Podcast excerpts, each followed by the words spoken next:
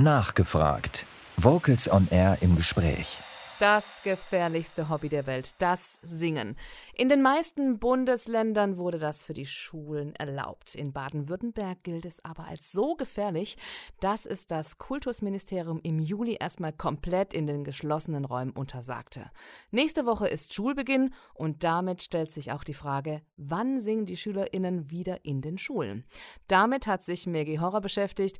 Maggie, was gibt es Neues aus dem Kultusministerium? Bleibt Singen wie im Juli vorgegeben im kommenden Schuljahr, also in einer Woche, in Räumen verboten? Ja, da gibt es tatsächlich jetzt ganz brandaktuelle Neuigkeiten.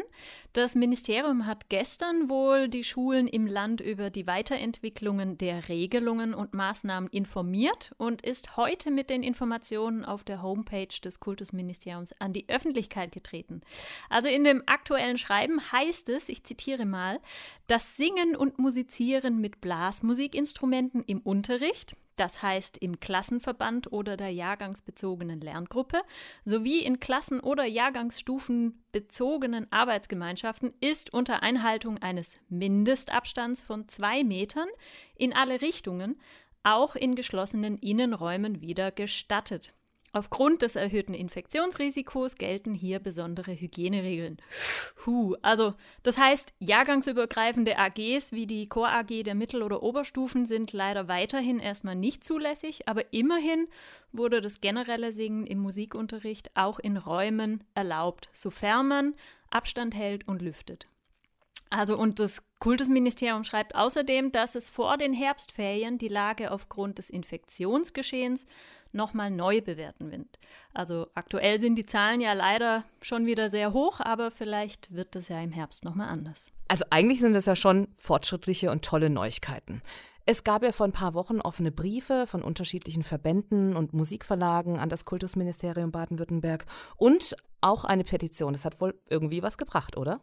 Ja, also ich glaube, ohne die Petition und Briefe an das Kultusministerium und vor allem auch ohne die Arbeit der Wissenschaften, also zum Beispiel des Freiburger Instituts für Musikermedizin, die sich mit dem Thema beschäftigt haben, wäre für das kommende Schuljahr Singen, Chor-AGs und das Spielen von Blasmusikinstrumenten wohl pauschal verboten geblieben. Aber jetzt mal ein bisschen vorsichtiger gedacht.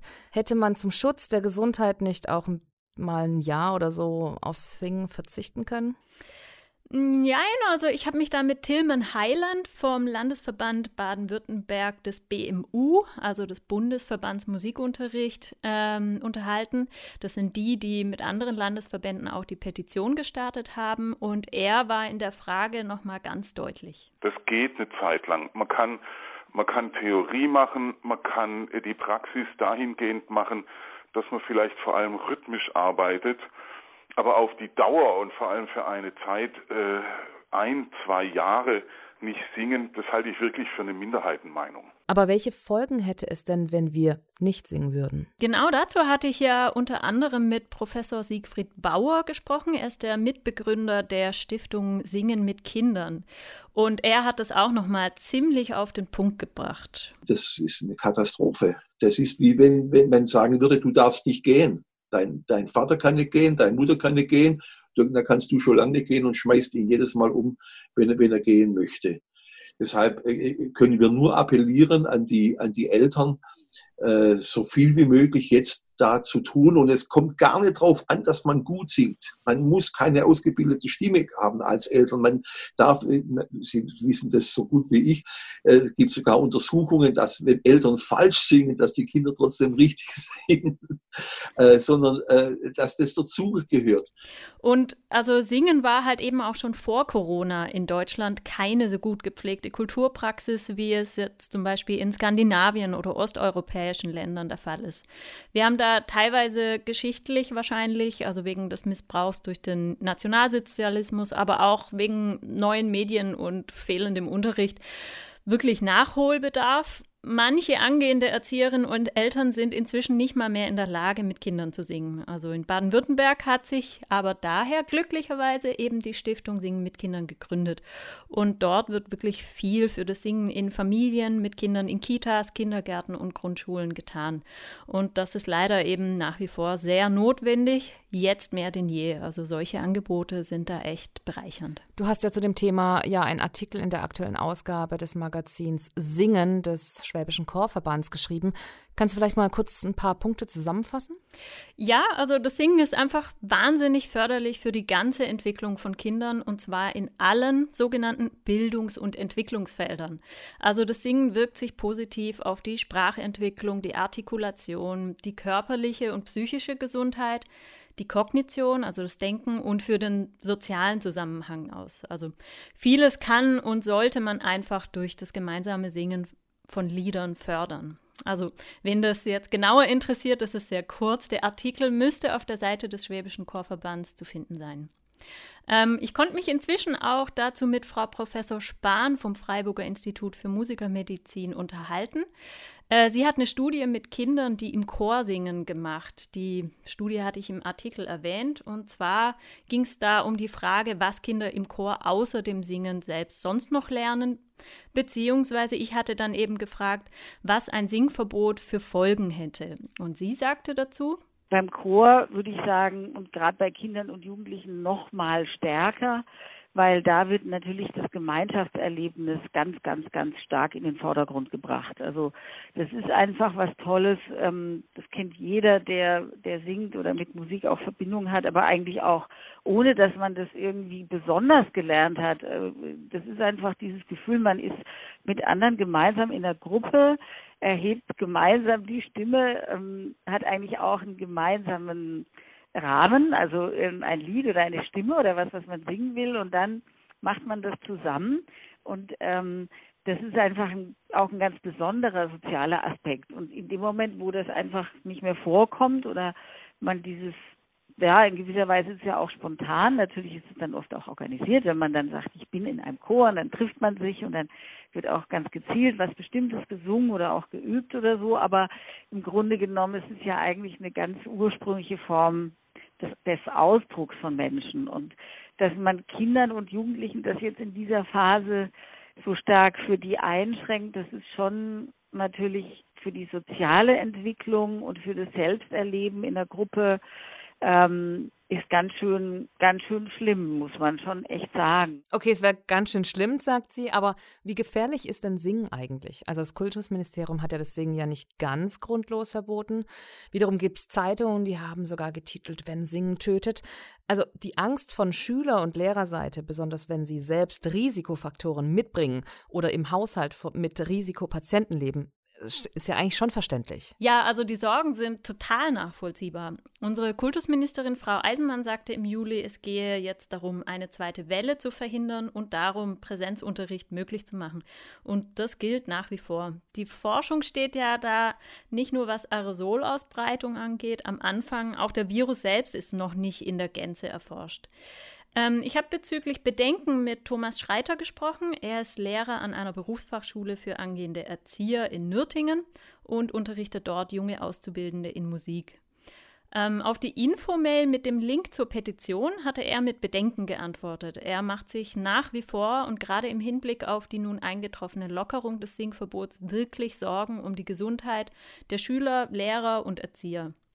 Also ins neue Schuljahr geht er, wie er sagt, mit ziemlich Muffensausen. Also und mit dem Gefühl ist er sicher nicht alleine. Das Singen im, im Klassenverband gegenüber dem normalen Unterricht, wo dann halt mal vielleicht ein Schüler spricht oder, oder zwei Schüler sprechen, dann hast du halt einen Klassenverband, wo dann eben alle Schüler so quasi auf einmal alle singen. Ja, dann hast du im Grunde genommen 15 Leute, die quasi oder 20 Leute oder je nachdem wie groß die Klasse ist, die dann halt Aerosole ausstoßen. Ja, beim Singen. Mhm. So, ja. so ein Zeitraum von, keine Ahnung, zwei Minuten, drei Minuten. Das ist halt der Punkt. Und, das, und, und wir bewegen uns ja nicht nur beim Thema Singen oder, oder, oder über das Thema Singen, sondern dann geht es halt darum, dass wir auch nicht, nicht mal in der Lage sind, in unserem Unterricht Mindestabstand einzuhalten. Ja, also wenn du jetzt irgendwie Rhythmik machst, dann, mhm. dann geht es, dann, dann geht es ja gar nicht. Ja, also bei, bei, bei Tanz oder ähm, bei rhythmisch-musikalischen Übungen, dann hast du ja immer, du hast ja immer Berührung und da hast du nie Mindestabstand. Und das ist halt mein großes Problem, dass man manche Räume können wir gar nicht lüften, in den Unterricht stattfindet. Also das ist äh, und da habe ich schon ein bisschen so die Befürchtung, dass dass wir dann, äh, also wir einmal als Lehrer und natürlich auch die Schüler dann so schon die Versuchskaninchen sind. Aber trotz aller Sorgen haben viele Lehrer und Lehrerinnen, mit denen ich gesprochen hatte, eben auch einfach die Verhältnismäßigkeit in der ganzen Sache vermisst. Wie sehen denn jetzt die aktuellen Hygienemaßnahmen nach heutigem Stand aus? Also im aktuellen Schreiben des Kultusministeriums ist bezüglich Singen im Klassenverband eigentlich nur der Mindestabstand von zwei Metern, aber in alle Richtungen, also acht Quadratmeter pro Person, und ein Lüftungsintervall von 20 Minuten vorgeschrieben und dann eben auch noch, wenn möglich, im Freien zu singen. Letzteres wird aber wahrscheinlich schnell schwierig werden, weshalb ja das Singen im Freien als einzige Lösung im Juli ebenso stark kritisiert wurde. Bezüglich Lüftung hatte deshalb dazu das äh, Freiburger Institut für Musikermedizin in der Risikoeinschätzung zuletzt auch CO2-Messgeräte als Hilfsmittel empfohlen, um eben die Lüftungsintervalle zu verkürzen. Leider ist aber die Beschaffung wegen hoher Nachfrage inzwischen schon ein bisschen schwierig geworden. Die sind größtenteils ausverkauft ausverkauft. Ja, so oder so ist es jetzt erstmal vor allem wichtig, dass sich natürlich möglichst keine infizierten Superspreader im Unterricht befinden, also egal ob jetzt gesungen wird oder nicht. Langfristig kann man dabei an Schnelltests denken, die vor Ort gemacht werden könnten, aber die müssen erst noch entwickelt werden. Ähm, aber was es schon gibt, ist, dass Lehrer und Erzieher gerade noch bis zum 30. September freiwillige PCR-Tests machen lassen können und damit eben überprüfen, ob sie das Virus haben. Tilman Heiland vom BMU, Bundesverband Musikunterricht, betonte nochmal, dass wir jetzt wirklich einen besonders verantwortungsvollen Umgang mit dem Singen pflegen müssen. Es ist jetzt ganz, ganz wichtig, dass äh, alle Verantwortlichen, also an den Schulen, die Lehrkräfte, Ensembleleiter, in den Kindertagesstätten, dass die jetzt natürlich sehr, sehr, sehr verantwortlich mit diesen Freiheiten die man jetzt doch bekommen hat, umgeht. Also wir leben nach wie vor in einer Zeit wieder steigender Fallzahlen, das wissen wir alle. Und wir wissen alle noch nicht so ganz genau, wie das weitergeht. Und der Albtraum wäre natürlich, wenn jetzt irgendwo ein Hotspot entstünde, weil an irgendeiner Schule man sich da falsch verhalten hat und da plötzlich die Infektionszahlen hochgehen. Weil was dann passieren würde, das will ich mir gar nicht vorstellen. Singen im Musikunterricht, was notwendig, was erlaubt und was im neuen Schuljahr geboten ist. Darüber hat Maggie Horror mit uns gesprochen hier bei Vocals on Air. Und wir hören jetzt von New York Voices Don't Worry About a Thing. Wir sollten zwar vorsichtig sein, aber uns nicht so viele Sorgen machen. Ihr hört Vocals on Air am Donnerstagabend mit Nena Wagner. Das war Nachgefragt. Vocals on Air im Gespräch.